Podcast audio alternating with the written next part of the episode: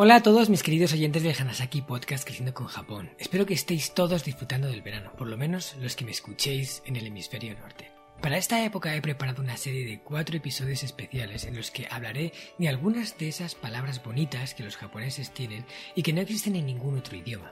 Os leeré una reflexión escrita del que será mi próximo libro, que ya está en sus fases finales antes de presentarlo a las editoriales. Todavía no hay fecha de lanzamiento, pero seguro que saldrá publicado a lo largo de los próximos meses. Después de la reflexión ampliaré un poco el contenido comentando y dando un punto de vista más distendido sobre ella.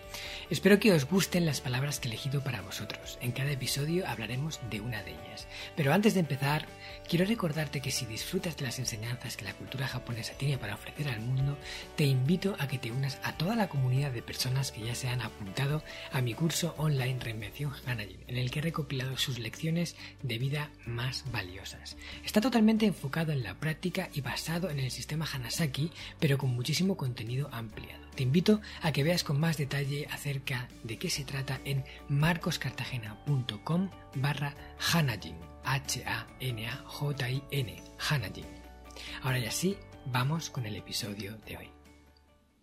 Una semana más hemos llegado a la tercera palabra de esta serie de cuatro que he compuesto para el verano. Y hoy le toca el turno a Aguare, una palabra que se puede traducir como un sentimiento profundo provocado por la belleza efímera de la naturaleza. O por lo menos esa es mi interpretación. No es tan largo, pero más o menos es lo que quiere decir aguare. Aquí va la reflexión escrita, luego la comentamos.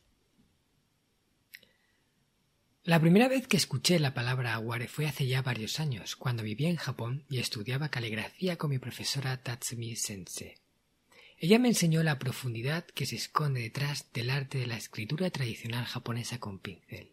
Con ella aprendí no solo a escribir de forma artística, sino a ser capaz de concentrarme en el momento presente, en la escritura y en la elegancia que requiere cada movimiento del pincel, primero apretando fuerte y luego dejándolo ir con suavidad para que los trazos pasen de grueso a fino con armonía. Realmente, la caligrafía japonesa es como una danza en la que participan el corazón, el espíritu y el cuerpo. Es un acto de meditación en movimiento que entrena la mente para estar en una sola cosa. Tatsumi Sensei me abrió las puertas de un mundo lleno de matices en el que todavía me queda mucho por recorrer. Uno de los grandes regalos que ella me hizo fue el de ayudarme a redescubrir el haiku o poesía japonesa.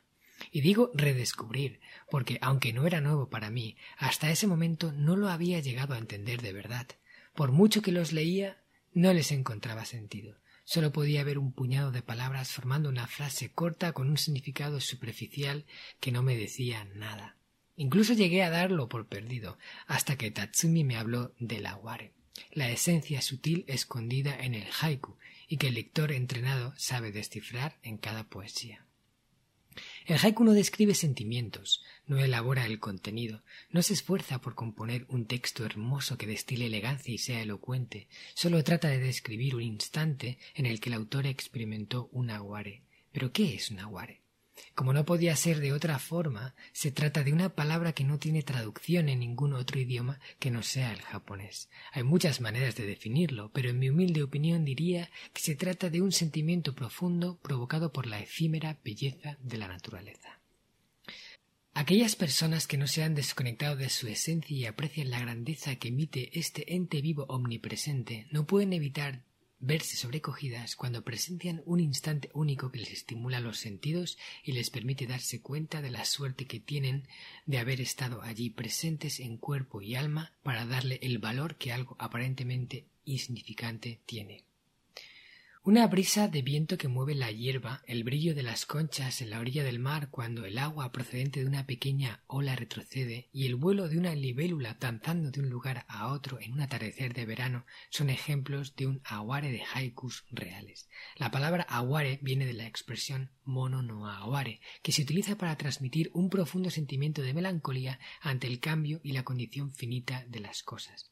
La expresión procedente de la literatura del periodo Heian entre el 794 y el 1185, mono no aguare viene de mono, que significa cosa, y de aguare, que significa sentimiento, pena o dolor. Se podría decir que esta pequeña frase posee un toque de tristeza y nostalgia, sin embargo también representa la alegría de que algo nuevo ocupe el lugar de lo que en su día fue perecedero y ahora ya no está. Desde aquellas cariñosas explicaciones de Tatsumi Sensei hablándome del aguare que habita en los haikus, nunca los he vuelto a ver de la misma forma. De repente todas las piezas encajaban y me volví capaz de encontrar el significado oculto que los japoneses nos regalan en cada uno de esos escuetos poemas.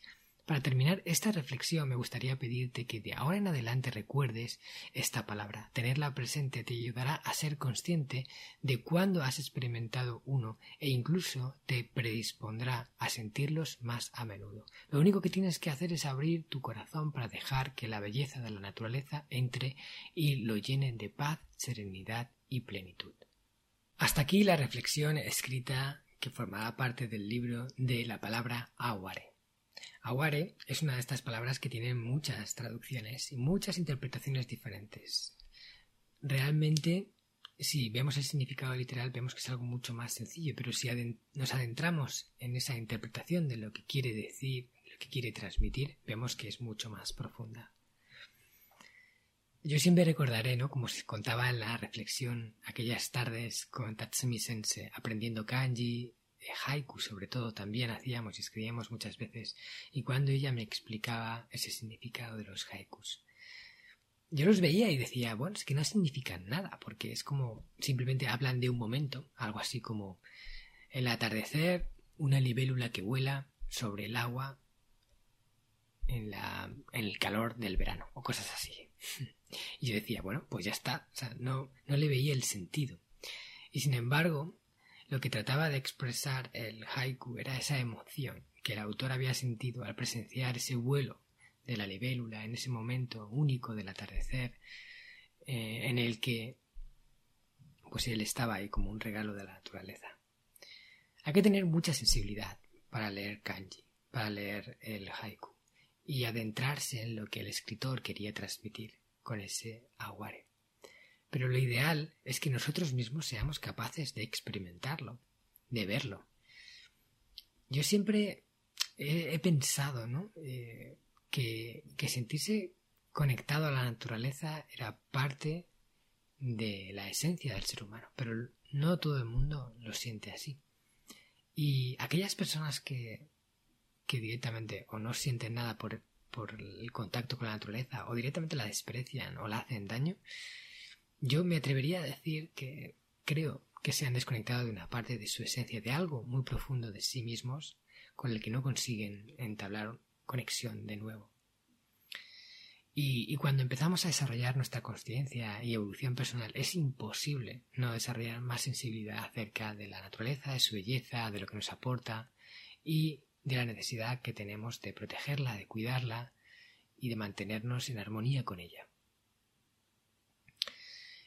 Alguien que experimenta un aguare es alguien que ama la naturaleza. Así de claro.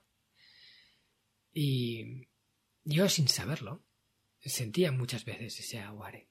Ahora le puedo poner nombre. Ahora estoy más atento a ellos. Y intento, sobre todo cuando estoy en un lugar bonito, en un bosque, frente a un lago, en una bonita playa, intento estar ahí, muy presente, para percibir esas sutilezas, pequeñitas, apenas insignificantes, pero que lo cambian todo. Eso es el aguare.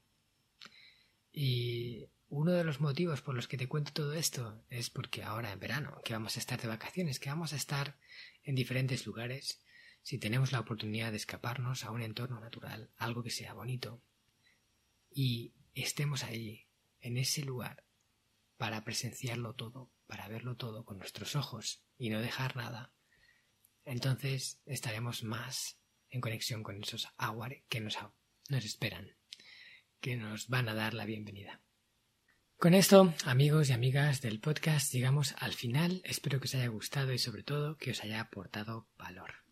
Quiero que, si puedes, me hagas ese favorcito que te pido siempre al final de cada episodio y es que compartas este capítulo con alguien que creas que le puede servir. Esta palabra de agua, ¿eh? que creas que le va a gustar. No es una persona que sepas que está muy conectada con la naturaleza y que quizás de forma natural ya es consciente de lo que significa esta palabra sin haberla conocido antes.